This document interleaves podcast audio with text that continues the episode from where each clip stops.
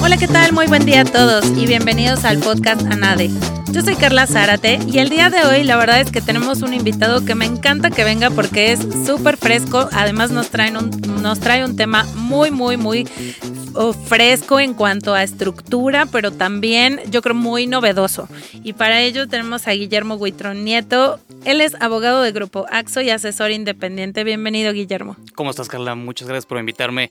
Me siento muy contento de estar aquí en, en, una de las probablemente entrevistas más a modo que vas a tener en tu podcast, porque nos, nos, conocemos bien, hemos trabajado en, en, en varios proyectos y, y, he hecho varias cosas para, para nada, entonces pues este, este que sea uno más a la lista. Muchas gracias por invitarme. Estoy muy, muy contentazo de estar por acá. Nada, al contrario, la contenta soy yo de verdad. Y porque me encanta, es, de verdad, o sea, insisto, es un tema yo creo muy novedoso, del que poco se habla, pero de, del que hay mucho que hablar, ¿no? Y, y para no ir, este, pa, para ya irnos directo al grano, es que vamos a hablar nada más y nada menos de fashion law.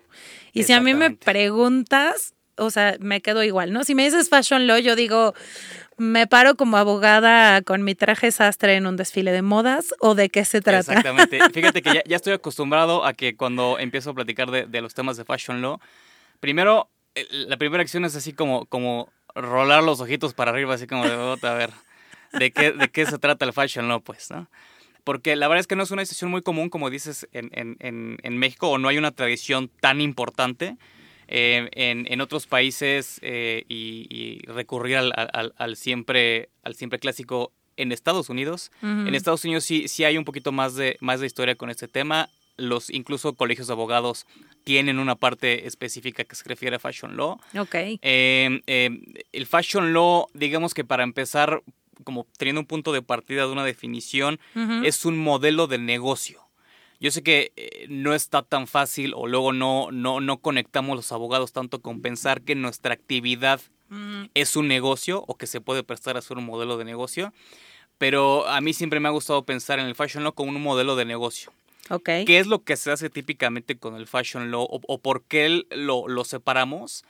Eh, creo que podría empezar diciendo también que no es una materia. O sea, no, no, es como cuando hablamos de, ah, pues es que es un abogado que se dedica al derecho civil uh -huh, o que se dedica uh -huh. al derecho mercantil o al penal. Acá más bien es un abogado que enfoca su, su objeto de estudio o, o, o, los esfuerzos que hace los enfoca hacia más bien un tipo de cliente más okay. que a una materia a la que se va a dedicar, ¿no? Okay, okay. Cuando estudiamos la universidad, el, el, el, la forma en la que nos especializamos es, nos van eh, encasillando o nos van encuadrando en materias. Tú te vas a ir a estudiar corporativo, tú te vas a estudiar laboral, porque pues es lo que te gusta, ¿no? Y acá no, acá lo que hacemos, y que es parte de lo, de lo padre de, de esta disciplina, es que definimos primero a nuestro cliente uh -huh. y a partir de que definimos el cliente, entonces le ofrecemos unos servicios legales muy hechos a su medida, ¿no? Eh, entonces, okay. eso sería lo que, lo que en términos generales es el fashion law. ¿Quién es mi cliente? Ajá. Típicamente empresas de moda, eh, comercializadoras, productoras de igual de, de, de, ropa, calzado y accesorios, agencias de, de fotografía, agencias de modelos. Eh, ahora hay un mercado también importante de influencers que, que no están, digamos que muy bien asesorados precisamente porque ha habido una falta de, de, oferta de abogados que les dieron asesoría correcta. Uh -huh. Entonces, esos son como típicamente los, los, los, clientes. Y a partir de definir esos clientes es entonces que el, eh, este modelo de negocios del Fashion Law dice, ok, yo necesitaría tener todas estas materias al día o conocer de todo esto para, para ofrecerle un buen servicio a ese cliente. ¿no? Ese sería, creo que, pues, un buen punto de partida. Sí, no, claro, y, y me gusta porque como dices, ok, partiendo de, de a lo mejor diciéndolo en, en, español, ¿no? De que estamos hablando de una rama del derecho, por decirlo así, o del derecho de la industria de la moda y el entretenimiento, vamos a ponerlo así, ¿no? Eh, entonces es que podemos darnos cuenta de qué temas o qué materias necesitamos. Exactamente. Y ahorita con lo que me estás diciendo, la verdad es que abarca muchísimo, porque digo, no sé, me voy a concentrar, este, no sé, en, en una en la industria de la moda, en un diseñador, ¿no?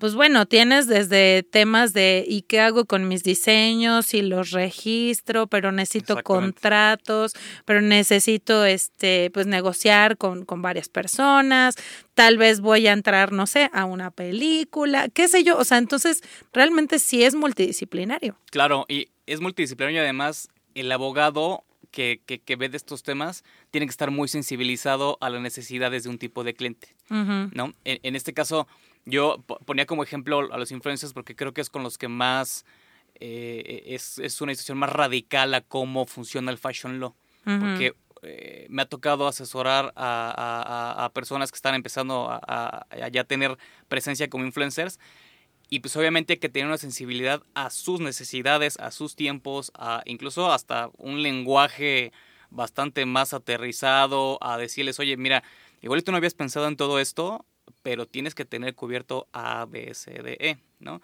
Y saberlo, saberlo llevar de ese lado, economizándole o, llevándolo a través de eficiencias y de estrategias y todo esto, pero muy digerido, ¿no? Muy, muy, muy llevado a, a ese nivel para saber atender bien ese cliente, ¿no?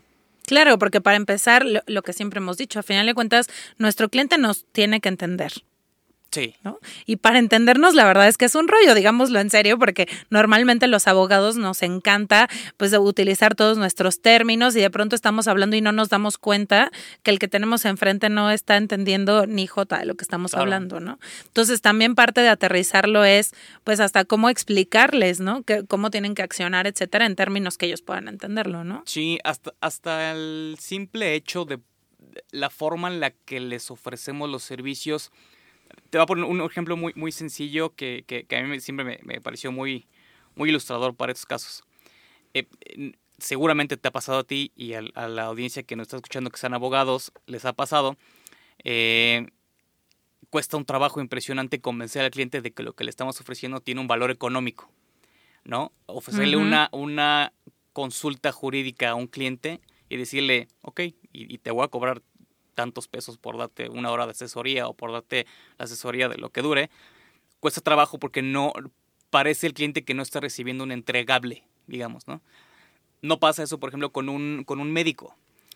Uno va con un médico, le da la consulta y pues yo nunca he escuchado a alguien que diga, nada, ¿por qué le voy a dar dinero al médico si nomás me tuvo aquí sentado media hora? me dijo, este, este, abre la boca y me revisó y ya, ¿no? Eso es lo que eso, eso no pasa con un médico. ¿Por qué? Porque precisamente el problema empezó y acabó ahí mismo. Yo le platiqué al médico mi problema o mi situación médica. Él me revisó y me dio una solución. En ese momento, en ese ratito. me dijo, te vas a tomar esto y en tres días va a estar bien. Hay una situación ahí totalmente diferente que en Fashion Law sí se procura hacer. Darle al cliente un entregable, ¿no? Igual no estamos tan acostumbrados como abogados en pensar en nuestros servicios como un producto. Pero las empresas, y, esto hablando en términos generales, no nada más empresas de, de, moda, buscan un entregable, buscan un producto con un costo y con un tiempo ya determinados que sepan que es una cosa segura, ¿no?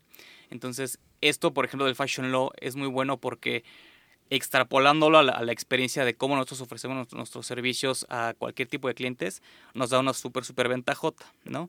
Entonces, eso es, eso es una, cosa, pues, creo que bastante padre que, que, podemos sacar, sacar de ahí, ¿no?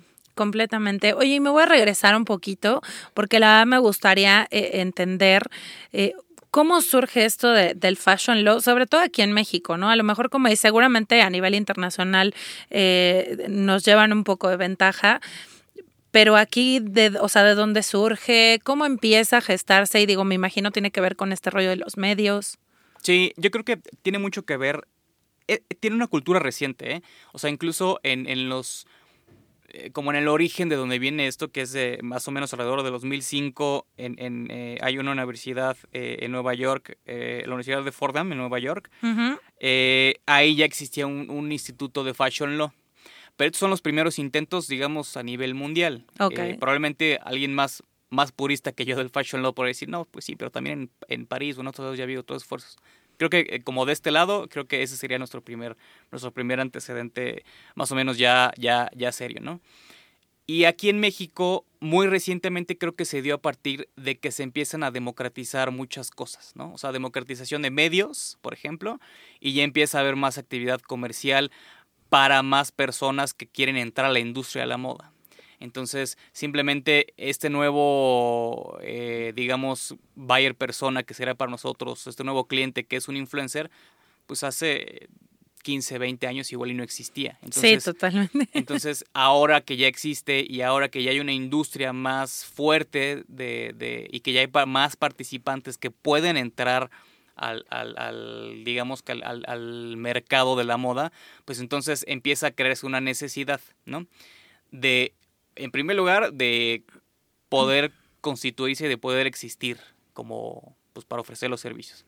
Y luego de poder competir, porque ya el que haya entrada de muchos participantes, pues lo que produce es que haya mucha competencia. Entonces, ahora yo como participante eh, del mercado de, de, de, la industria de la moda, necesito una buena asesoría que me permita competir con las demás empresas. Entonces, claro. es cuando los abogados de este lado se empiezan a dar cuenta, y yo creo que estamos ahorita en esa etapa en México, en la realización de que ese tipo de clientes necesita una asesoría especializada. Uh -huh. Y ahora lo que vamos a hacer es empezar a, trabajar de ese lado para que empiece a haber nuevas, eh, nuevas formas de darle soluciones a esos clientes. Todavía yo no he visto que haya, por ejemplo, en colegios de abogados, eh, comités o, situaciones así que se den de esfuerzos especiales exclusivamente sobre fashion law, pero yo creo que no tarda en, en darse esta, esta, situación, porque sí es un, es un, es un negocio interesante, ¿no? En las escuelas me parece también que tampoco hay, hay eh, tanto, tanta cabida a que haya un, un tema en particular de esto, sigue siendo muy muy tradicional la forma de las escuelas de derecho de, de, de dar estos modelos, sí. pero en donde sí ya está cambiando es del otro lado, o sea, del lado del cliente. Okay. Ya hay escuelas que dan instrucción sobre cómo entrarle al negocio de la moda.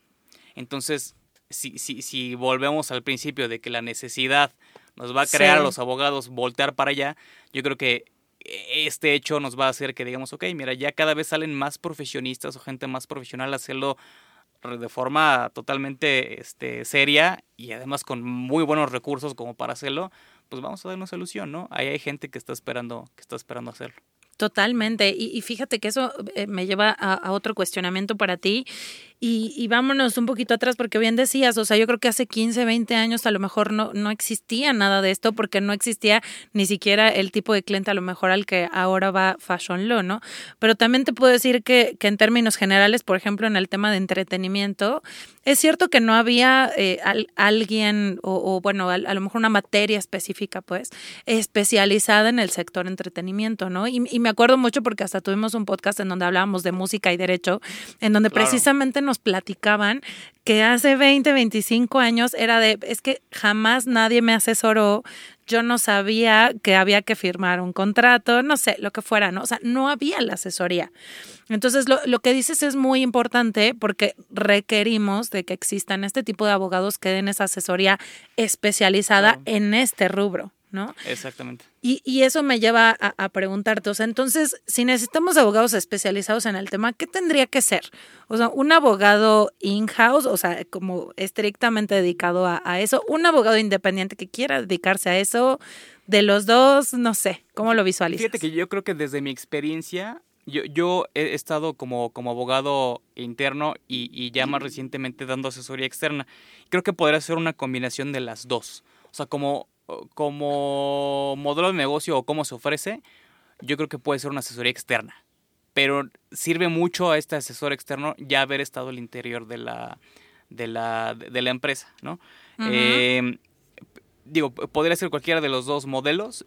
Eh, yo creo que lo, lo, lo, recomendable ahorita es que sea un asesor externo, pero que sí tenga un poquito de sensibilidad de, de, de la empresa, que haya, que haya trabajado o que tenga algo de experiencia, digamos, asesorando al interior de la empresa. Okay. Lo que sí o sí es que debería ser un abogado con mucha sensibilidad de negocios. O sea, eh, nosotros como abogados de empresa estamos ya más, más, más claros en ese aspecto. Igual y abogados que se dedican un poco más a no a, otros temas o que no asesoran tanto empresas podrían decir, ok, ¿y cómo adquiero esa sensibilidad que tú dices de negocios para asesorar a una empresa? Bueno, uh -huh. pues yo creo que primero asesorando a las empresas, tal vez eh, adquiriendo un poquito de conocimiento sobre temas, pues igual y financieros, igual y comerciales, igual y cuestiones así. Todo eso, la verdad, es que, es que ayuda mucho. Mira, fíjate, traigo, tengo yo una, una definición sobre, sobre lo que es el fashion. Es muy personal, ¿eh? Esto es, como decían los maestros de la prepa, de, mi ronco pecho. Esto dice, eh, cuando los abogados, típicamente de empresa, toman diferentes disciplinas legales, perdón, toman de diferentes disciplinas legales lo necesario para dar respuestas a las necesidades prácticas de negocios dedicados a la moda, están haciendo fashion law. Entonces, eh, tomando como referencia esta, esta definición, sacamos los elementos de que pues sí son abogados, ¿no? Con sensibilidad de negocio, que toman de varias disciplinas, o sea, es como si tuvieras un catálogo de varias disciplinas y tú dices, ok, voy a necesitar, por ejemplo, propiedad intelectual, ¿no? Porque pues, es un negocio que necesita registrar su marca o que tiene un trade dress o que tiene eh, la necesidad de registrar sus, sus, este, sus diseños eh, industriales o, lo que sea, ¿no? Pero también necesito saber cómo comercializa una, por ejemplo, una empresa que vende ropa. Si voy a negociar un, contrato de licencia y distribución de, mercancía, bueno, pues ya debo de saber no solamente lo jurídico, sino también este, pues cuestiones comerciales, ¿no? Claro. Ah, pero también vende, este, pues obviamente a consumidores, al, al, público en general. Ah, pues entonces necesito saber también de, de cómo hay disposiciones especiales para la protección al consumidor, ¿no? Y qué hacer en caso de que un cliente se queje, cómo manejarlo, eh, saber manejar estas situaciones y, todo esto, ¿no? Entonces, eh, eh, ahí esa sería una, una buena, como parte padre de, de, todo lo que debe saber el abogado que, pues ya quedamos, puede ser asesor externo o asesor interno, pero que definitivamente, debe tener por lo menos pues estos elementos, ¿no? Más las materias que se agreguen de acuerdo a lo específico de, de, quién sea su cliente, ¿no? Si es un influencer, pues puede tener otro tipo de situaciones que necesite. Si es una agencia de modelos o una agencia de fotógrafos, bueno, pues habrá que tener este derechos de autor mucho más al día, ¿no? Mucho más, mucho más fresco. Sí, claro, bueno, y, se me ocurre hasta derecho penal, ¿no? Derecho penal. O sea, hasta hace poco vimos un, caso penal precisamente de una influencer, ¿no? En donde de pronto hasta por desconocimiento, este, pues, pues caen en, un delito, ¿no? Entonces, de pronto yo creo que sí, hasta un poquito de eso, tal vez no para llevar necesariamente el juicio, no nos vamos a volver penalistas y todólogos, pero sí a lo mejor para decirle, oye, aguas, ¿no? Porque aquí podrías caer en algo, ¿no? Claro, hasta en un mapa de riesgos eh, poderle decir al cliente, mira, eh, tú debes de tener ciertas circunstancias súper, súper cuidadas, ¿no? Lo fiscal, por ejemplo. Ahí sí, sí o sí tienes que cumplir con lo fiscal. Lo penal. Los influencers, por ejemplo, eh, son, un, son un, una célula muy importante de, estos temas porque se meten en tantas cuestiones que desconocen luego. O sea, como el, el pues digamos que el modelo o el tipo de persona que es un influencer, pues es un cuate joven, este, que tiene que hacerse su propia voz, que tiene que, ser de repente irreverente y, estar en redes y meterse a muchas cosas, muchas veces toma muchos riesgos. Entonces, probablemente un abogado que no se dedica a esto le va a decir, no, no hagas esto, no hagas esto, no hagas esto, y se, va, se la va a vivir en el no. Y le va a decir el influencer, oye, pues si me estás prohibiendo todo esto, pues no, se va a morir mi negocio, o sea, voy a dejar de poder subir contenido, voy a poder dejar, voy a tener que dejar de hacer muchas cosas. Cambio un abogado eh, que se dedica a estos temas, típicamente eh, que se dedica a fashion law, le va a decir, mira, de todas estas cosas, esto que estás haciendo sí eh, involucra un riesgo muy alto. Entonces, checa tú en el valor que te agrega a ti o lo que, lo que te genera a ti, si vale la pena que tomes ese riesgo, ¿no? Si es una situación penal, ahí sí aguas, o sea, no, no, si no, no vale la pena, ¿no? Pero, pero en, un, en un ejercicio honesto con el cliente, en este caso un influencer, vale mucho la pena decirle, mira, te hago un mapa de riesgo para que veas todas las situaciones que debes tener en consideración. No para prohibírtelas, porque pues si no, pues también este, nunca podría hacer nada, ¿no? Pero sí por lo menos para que tú tomes decisiones muy inteligentes y en las que sepas hasta dónde está tu riesgo y qué es lo que puedes y no puedes este, hacer, ¿no? Totalmente de acuerdo. Y, para ello, entonces, digo, tratando de resumir, digo, sé, sé que eh, este, este, rollo multidisciplinario, pues de pronto eh, no podríamos acotarlo tan fácil, ¿no? Incluso ya hablamos del tema penal y eso, pero ¿cuáles serían las materias, digamos, base o, las medulares en las que sí o sí te tienes que meter para entrar a Fashion Law? Yo diría que, de, entrada, eh, saber algo sobre, eh, sobre propiedad intelectual. Tener muy, muy a la mano esas eh, cuestiones relacionadas con propiedad intelectual, con propiedad industrial, derechos de autor, por supuesto.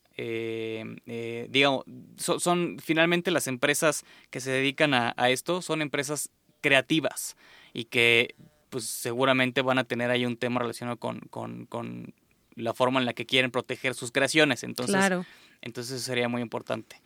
Eh, cuestiones relacionadas con protección del consumidor también me parecen fundamentales. Eh, eh, decía hace rato, la forma de comercializar o de cómo va a vender ya sean sus bienes o, la prestación de los servicios, cada, cada, cada cliente, también será muy importante. Si yo me voy a dedicar asesorar a empresas que venden ropa, pues decirles, mira, necesitas en un contrato este, que vas a celebrar, por ejemplo, si, si es una marca reconocida de la cual tú obtienes una licencia para después vender esos productos, ah, pues necesitas tener todos estos temas cubiertos en tu contrato de licencia de distribución, ¿no? Si es una prestación de servicios, decirle, oye, mira, aguas con estos temas sobre ahora, por ejemplo, algo que, que han venido platicando mucho en el podcast, sobre outsourcing, ¿no? Cómo presta, cómo presta los servicios un fotógrafo o un modelo al interior de una empresa, ¿no? Si es una empresa que solamente requiere de vez en cuando y para algunos temas en específico fotógrafos y modelos, bueno, pues cómo lo vas a prestar, ¿no? Este, recientemente hubo, hubo por ahí una ley en la que, eh, eh, de, reciente creación, pues, que limitó mucho la actividad de las agencias de publicidad en el sentido de que no se les permitía o ya no se les permite comprar espacios publicitarios para después revenderlos. Entonces, esa sensibilidad pues la, debe tener el abogado y eso no necesariamente tiene que ver con una sola materia, ¿no? Eso es una situación que identificamos nosotros como abogados, que apareció como una novedad de una ley y que nosotros debemos saber que nuestro cliente se ajusta a esa situación. Entonces, luego, luego mandarlo y decir aguas con esto, ¿no?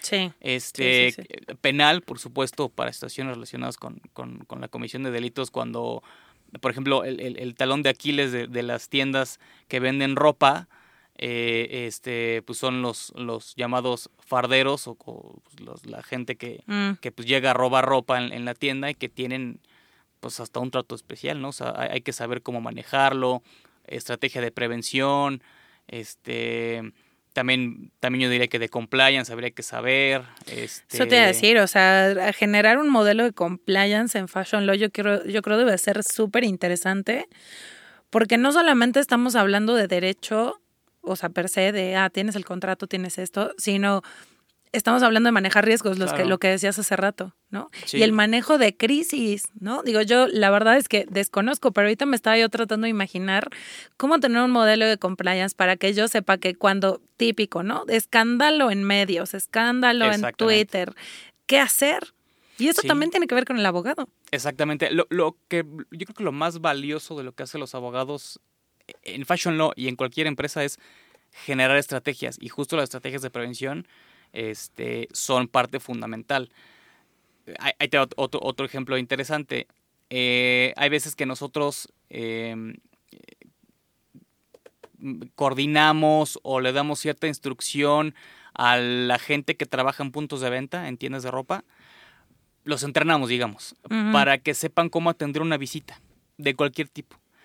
Que si llega gente del SAT, que si llega gente de Profeco para, eh, para una queja o para revisar este, que los precios estén correctos, que tus descuentos se apliquen, todo, todo eso los entrenamos para que ellos mismos puedan saber resolverlo, ¿no? A partir de la idea de de prevención y de que sepan cómo manejarlo, ¿no? Entonces, hasta ese punto, ahí ya entraría esto en una cuestión administrativa, ¿no? Porque ya si te llega una autoridad y va a hacer una vista de verificación en ejercicio o en cumplimiento de sus, de sus facultades de comprobación, ah, pues entonces ya empoderamos nosotros a la gente que trabaja en punto de venta para que sepan manejarlo. No, pues no, no resultó y nos pusieron una multa, ah, pues entonces ya el abogado eh, eh, se encargará de promover un recurso o promover un juicio o lo que sea para combatir esa, esa multa, ¿no? Pero ya por lo menos ya empoderamos y ya tratamos de prevenir ahí un poco lo que hacen en los puntos de venta. Entonces, Sí. sí pueden ser de diversas materias, pero finalmente todo va o todo tiene su centro de gravedad en el cliente, ¿no? Lo que necesite mi cliente, yo lo voy a, yo lo voy a ir este, resolviendo, digamos. Totalmente. La, la verdad que está súper interesante y, y la verdad es que esto de, de resumen, pues ya me queda claro que no lo es tanto, ¿no? Porque a final de cuentas, no, no todólogos, o sea, sí, yo, yo creo que lo, lo dices muy bien, más bien es que adecuado a las necesidades del cliente, yo me tengo Claro. que hacer llegar de información de diversas materias, ¿no? Y, y hay una en especial que la verdad me, me gustaría tocar, este, no, no tanto por la materia de que se trata, sino porque me lleva a otra pregunta, que es el, el tema de, de cuando decías comercializar la actividad o aprender a comercializar la actividad. Cuando hablas de eso, lo primero que me viene a la mente es marketing. Sí, ¿no? Digo, para decirlo en una sola palabra, ¿no? Pero, pero marketing, obviamente, al, al hablar de Fashion Law, pues primero a lo mejor lo pensaríamos hacia el cliente, ¿no? Este, ahí, ahí, por ejemplo, un abogado, ¿en, en qué puede ayudar a su cliente en este tema de marketing? Mucho tiene que ver con lo que decía ahorita, por ejemplo, con lo de eh, con lo que hacemos con los puntos de venta en, en- la cuestión de instruirlos a cómo reaccionar. El marketing en, en las empresas es muy importante porque es lo que da muchas veces la cara al cliente. E- Es como la forma en la que el cliente conoce a su marca. Y sobre todo se vuelve ahora relevante porque cada vez la marca está más personalizada o está más humanizada. Entonces, como a través del marketing eh, lo que se busca ahora es satisfacer al cliente y lo que busca el cliente es conocer a la marca, entonces se vuelve la, la empresa cada vez más transparente.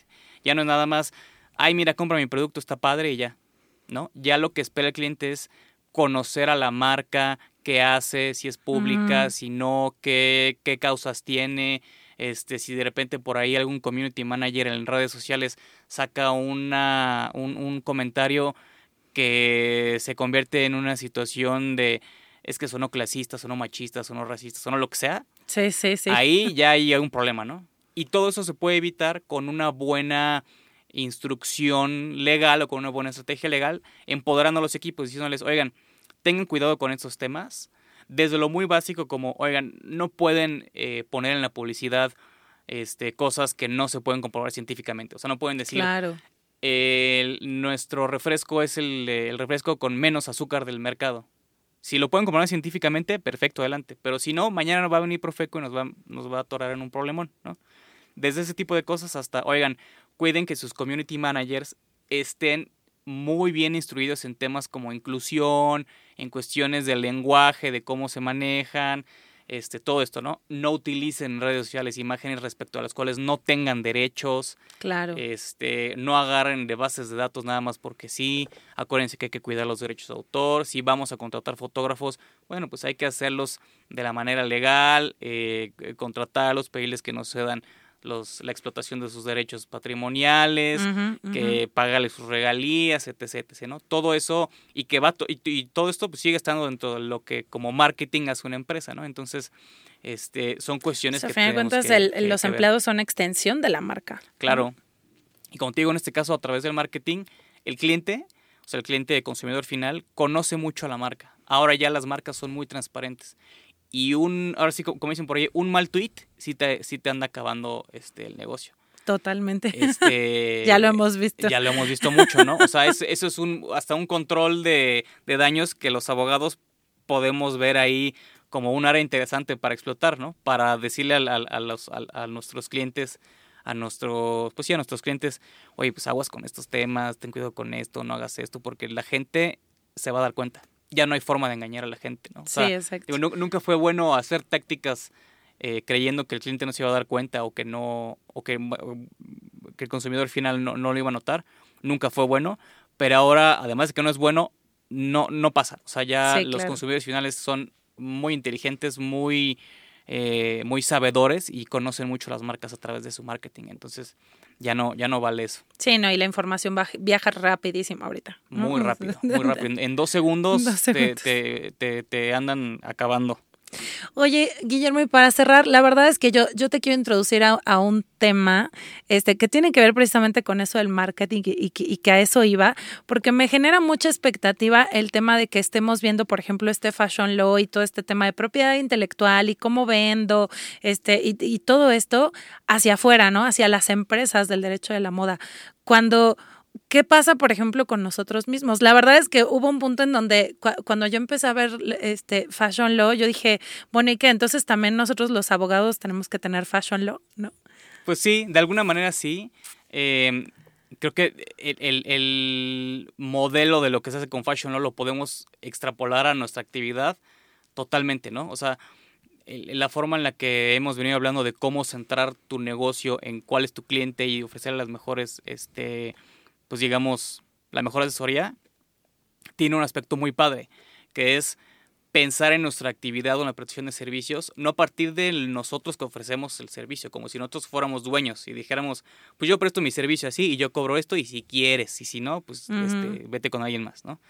Sino voltearla, decir, este es un mercado, el del el mercado jurídico, aunque no, aunque eh, igual y, eh, piso algunos callos ahí con este tema del mercado jurídico, pero el, digamos que el, mercado legal eh, tiene sus propias características y eh, debería estar centrado además en el cliente, ya no en mí como proveedor de servicio, sino en el cliente.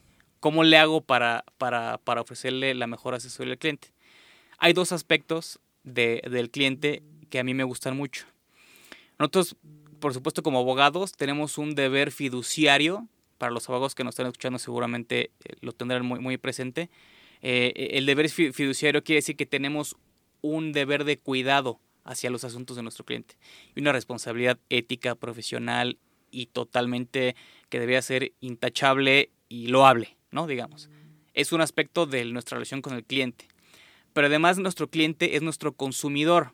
Entonces, además de que nos debemos a él con ese respeto y deber fiduciario de cuidado de todo esto, también es nuestro consumidor finalmente y debemos de pensar en cómo ofrecerle un mejor servicio, de qué manera, ¿no? Antes era muy común, por ejemplo, y esto es una situación muy sencilla, ofrecer, cobrar por hora, ¿no? Ya ahora se ha llegado a la conclusión de que no es el mejor, no es, no es la mejor forma de hacerlo, ¿no? El cliente quiere otra, otra situación, quiere sentir que recibe un entregable, que recibe un producto. Entonces, cobrarle por hora ya está empezando a no ser, digamos, como también visto en un modelo de prestación de servicios jurídicos más sensible a las necesidades del cliente. ¿no? Mm, Entonces, si lo hacemos así, si volteamos la fórmula a me voy a preocupar por lo que quiere el cliente en lugar de decir, pues yo presto mis servicios así y yo cobro tanto, ya, ¿no? incluso eso, o sea, el cuánto cobramos por nuestros servicios, muy pocas veces lo determinamos los abogados a partir de un ejercicio como lo hacen las empresas. De decir, a mí cuánto me cuesta, eh, es viable, eh, eh, relación costo-beneficio, mis, mis gastos variables, mis gastos... Nunca hacemos ese ejercicio. Decimos, pues yo creo que esto y esto, ¿no? Es más una cuestión como, como subjetiva o como decir, este, yo creo que hasta un poco de ego, de yo no trabajo por menos de X dinero, ¿no? En lugar de, de, de, de hacerlo de esa forma. Y yo creo que incluso aquí cabe el comentario de que yo creo que si las empresas, cualquier otra empresa, manejara su modelo de negocios como nosotros los abogados, los abogados lo manejamos, yo creo que tronarían muchas. No sé, no sé por qué, qué particularidades tiene nuestro, ¿no? ¿Qué particularidades tiene nuestra forma de prestar los servicios que sobrevive a pesar de que nosotros ponemos los precios como queramos y, y le decimos al cliente, tu asunto puede durar un año o diez años y, y, ya, ¿no? O sea, y te aguantas y sigues pagando. Cualquier otro negocio eh, o cualquier otra empresa o cualquier otra prestación de servicios tronaría bajo esas condiciones, ¿no? Entonces, yo creo que es, es buen momento para, para que los abogados pensemos en eso, en cómo prestarle los servicios de mejor manera a los clientes. De verdad que sí, me, me, encanta tu concepto porque justo es eso, o sea, ya volteándolo este, de, desde, digo, lo puse así, ¿no? Como concepto de teniendo nuestro propio fashion law, ¿no? Este, sí es importante porque, claro, también tenemos que ver nuestra imagen, temas de propiedad intelectual, digo, a lo mejor no porque este, nuestra demanda o nuestro contrato vaya a estar inscrito en derechos de autor, ¿no? Pero, pero sí cuidando esa imagen, ¿no? Cuidando mis creaciones, cuidando a mi cliente, cuidando a ese consumidor, ¿no?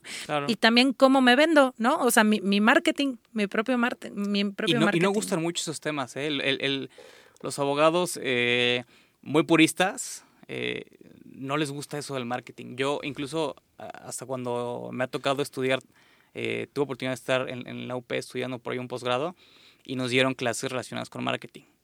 Y yo tenía compañeros que decían, es que cómo puede ser que nos estén ahorita dando estos temas en lugar de otras cosas importantes como claro. corporativo o algo así, ¿no? O sea, no, no, no, no, no, como que no nos acomoda mucho a los abogados el marketing, ¿no? Nos imaginamos así como que, como que desprestigia a, la, a la, a la profesión, ¿no? Como que te imaginas así toda la vida en toga y así hasta acá arriba, ¿no? Y, y, y no es que pensamos, era de tradición, claro. Y por ejemplo, los, gringos sí son muy de, sí son muy de, ya sabes, ver los, los billboards y así de, este, tipo Saul Goodman, así de, de este... La lluvia se llevó tu casa, llámame, ¿no? Así Exacto. como un marketing, digo, eso está muy chusco, pero pues igual y sí pensar que, que pues nos tenemos que acercar al cliente, ¿no? Totalmente. Y no, no, no, canibalizarnos entre nosotros mismos y no acercarnos al cliente.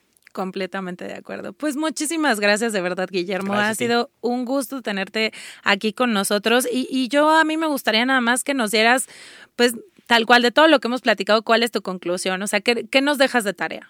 Yo creo que una buena conclusión, eh, eh, bueno, la, primera es que, que, que, está, que está padrísimo esto que, que está haciendo la NADE de, de, del, del, podcast, que a mí, me, a mí me gusta mucho esta forma de interactuar. Siempre he dicho que, que la, el derecho tiene que ser práctico siempre y si no, no, no nos sirve, no, no, no tiene una función real. Eh, entonces, esto, este, estos ejercicios hacen al derecho totalmente práctico. Entonces yo, yo dejaría esta conclusión que creo que es padrísimo. Y, y, y, sobre, sobre, sobre el tema, eh, eh, pues yo creo que lo, lo, importante es centrar o pensar en modelos en que nosotros como abogados podamos identificar un cliente y decir qué necesita ese cliente. Igual y, y nos, nos, nos, podemos centrar en eso en lugar de pensar en, en, en, en seguir bajo la misma línea cuadrada de yo me dedico a esta materia o me dedico a esta otra materia y ya, ¿no? No solamente porque pueda ser comercialmente padre o comercialmente redituable, sino eh, pues porque puede ser hasta una vía, igual y en, eso encuentra uno una forma de hasta ejercer más felizmente su profesión, ¿no? Entonces, pues creo que son, es, eh, la, la, la, conclusión es diversifiquen, este, eh, encuentren su, su diferenciador como, como abogados, y, y, este y pues creo que creo que eso sería y pues por supuesto felicitarte por, por, por, este gran esfuerzo que haces este Carlita y muchas gracias por la invitación al contrario, muchísimas gracias a ti, Guillermo. Y pues ya lo saben, la verdad es que yo creo que tenemos mucha tarea porque lo importante, como bien dice Guillermo, es diversificar, porque este mundo así como cambia, pues así de dinámico es el derecho, ¿no? Exactamente. Entonces, pues muchísimas gracias a todos también por escucharnos. No se pierdan el siguiente podcast, Anade. Nos vemos en el siguiente. Hasta luego. Bye.